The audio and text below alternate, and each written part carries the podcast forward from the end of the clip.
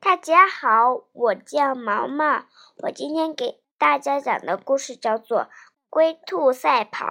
小兔和乌龟比赛，看谁先跑到山顶的大树底下。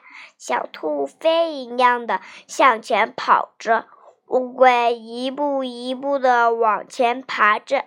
小兔心想：乌龟跑得真慢。我歇一会儿再跑也来得及。于是，它就躺到草地上，眼睛一闭就睡着了。乌龟爬过小兔睡觉的地方，尽管很累了，可依然一步步的往前爬着。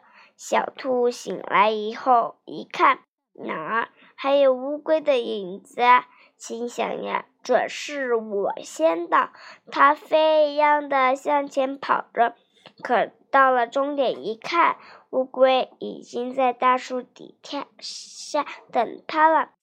小朋友们，这个故事就告诉你，你要有恒心，尽管你很累了，你也要先往前跑着，等大家在跑的时候。他也没办法比过你，谢谢大家。